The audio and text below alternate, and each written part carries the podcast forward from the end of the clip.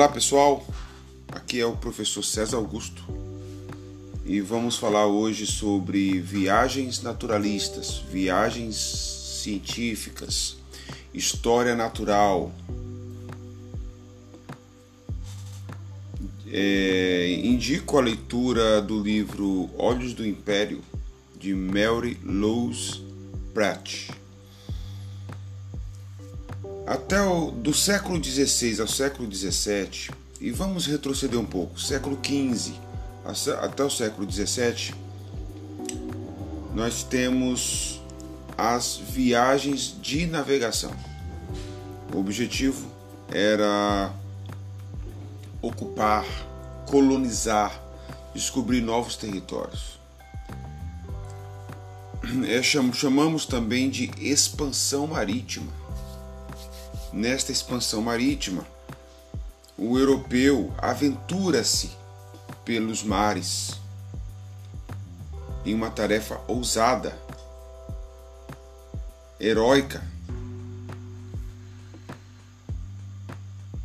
mas a partir do século XVIII, uma nova, um novo tipo de viagem acontece, que são as viagens científicas. A Espanha, até o século XVIII, a Espanha mantinha toda o seu todo o seu território colonial aqui no Novo Mundo é, protegido da entrada de europeus. No século XVIII, a, em especial Inglaterra e a França,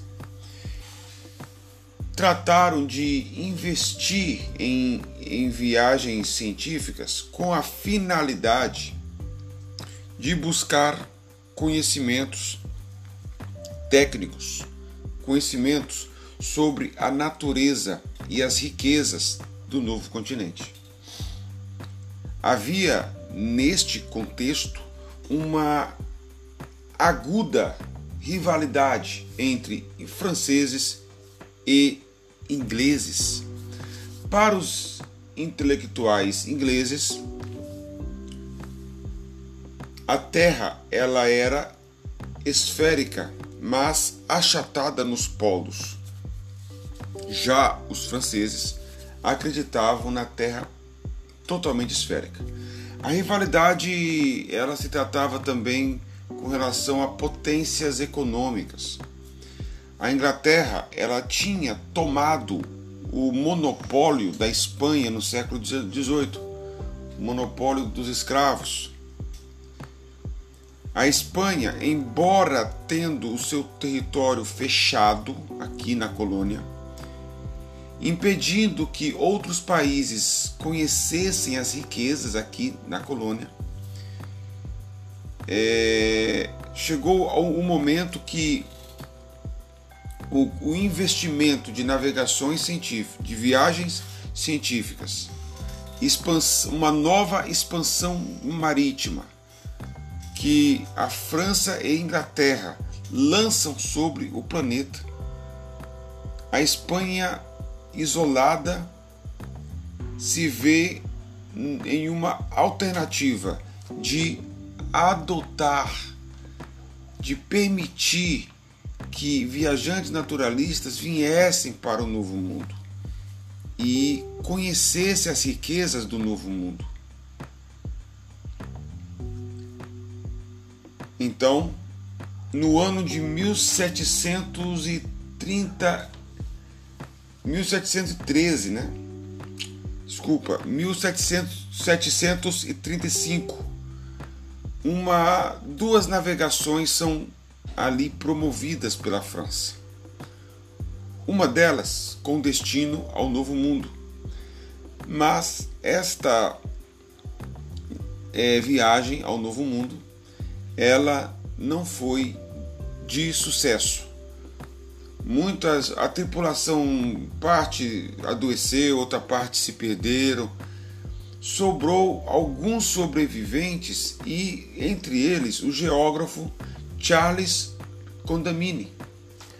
esses sobreviventes retornam à, Ingl... à França. Lembrando que a França é rival da Inglaterra. A Inglaterra, no seu crescimento ali do avanço industrial, comercial, é, ela, esses dois países se alimentavam do, das riquezas de outras localidades. Era comercialmente favorável também. O papel da ciência nesse contexto vai conferir aos países europeus um, um adorno ou uma insígnia, uma marca de países civilizados. Logo, os países que não eram científicos, mas eram culturas empíricas tradicionais, eram considerados países mais menos civilizados. E na união de localidades tradicionais e de países, inclusive França e Inglaterra na Europa. E isso se dava pelo objeto, pela história natural. Era preciso tomar posse, tomar conhecimento das riquezas destas regiões. Tais riquezas se perpassam pela natureza. Qual era o papel da natureza? A natureza, até então, a natureza era tida como mágica, misteriosa, fabulosa. Porém, a partir do conhecimento científico que tudo racionaliza e tudo transforma em objeto de estudo, a natureza deixa de ser fabulosa para ser domesticada. Lacondamine ele vem para a América, faz seus estudos e no ano de 1745 ele escreve breve narrativa de viagens através do interior da América do Sul. Então, um detalhe é importante aqui.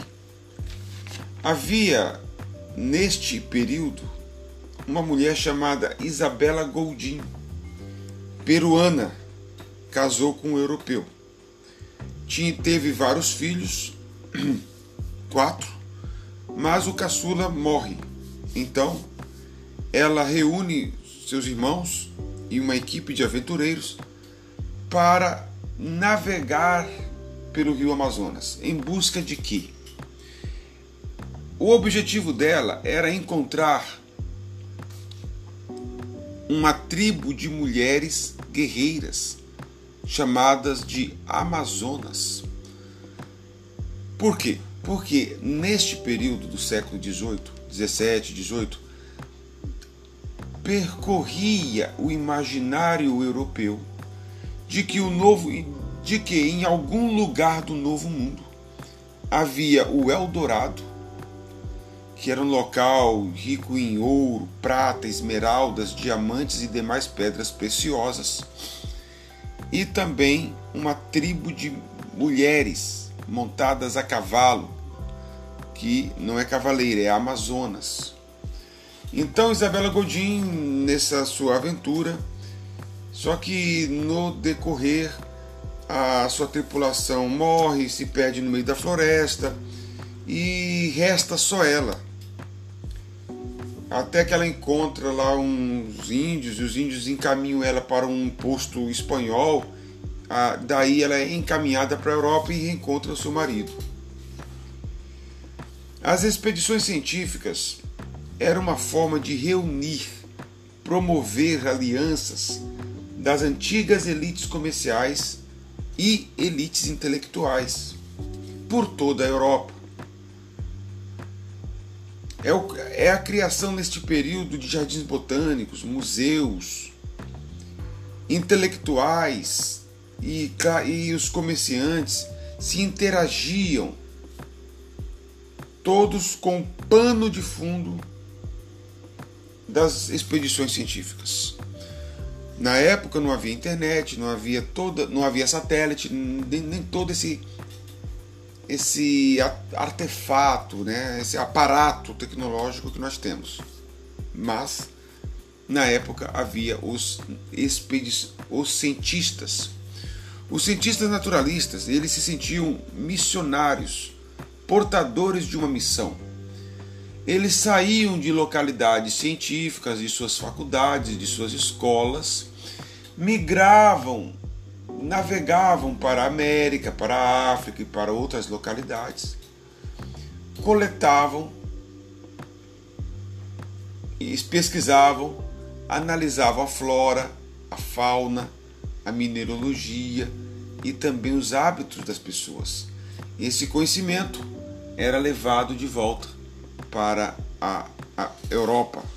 Daí todo um fluxo cultural, comercial e político estava em constante andamento aí. É, a história natural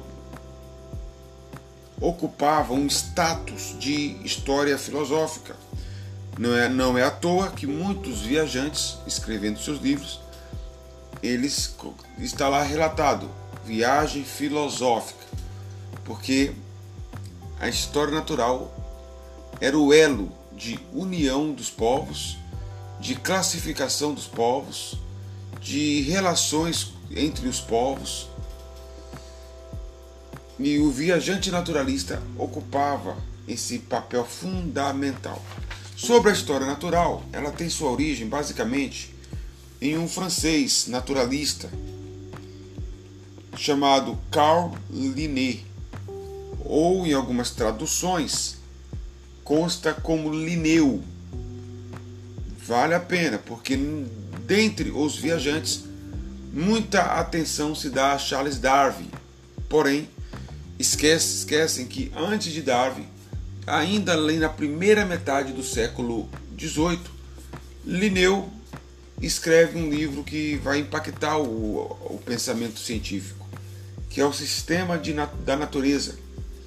O objetivo desse livro era catalogar todas as plantas do planeta e estabelecer entre elas um sistema classificatório. Aqui é César Augusto, história para dentro da cabeça.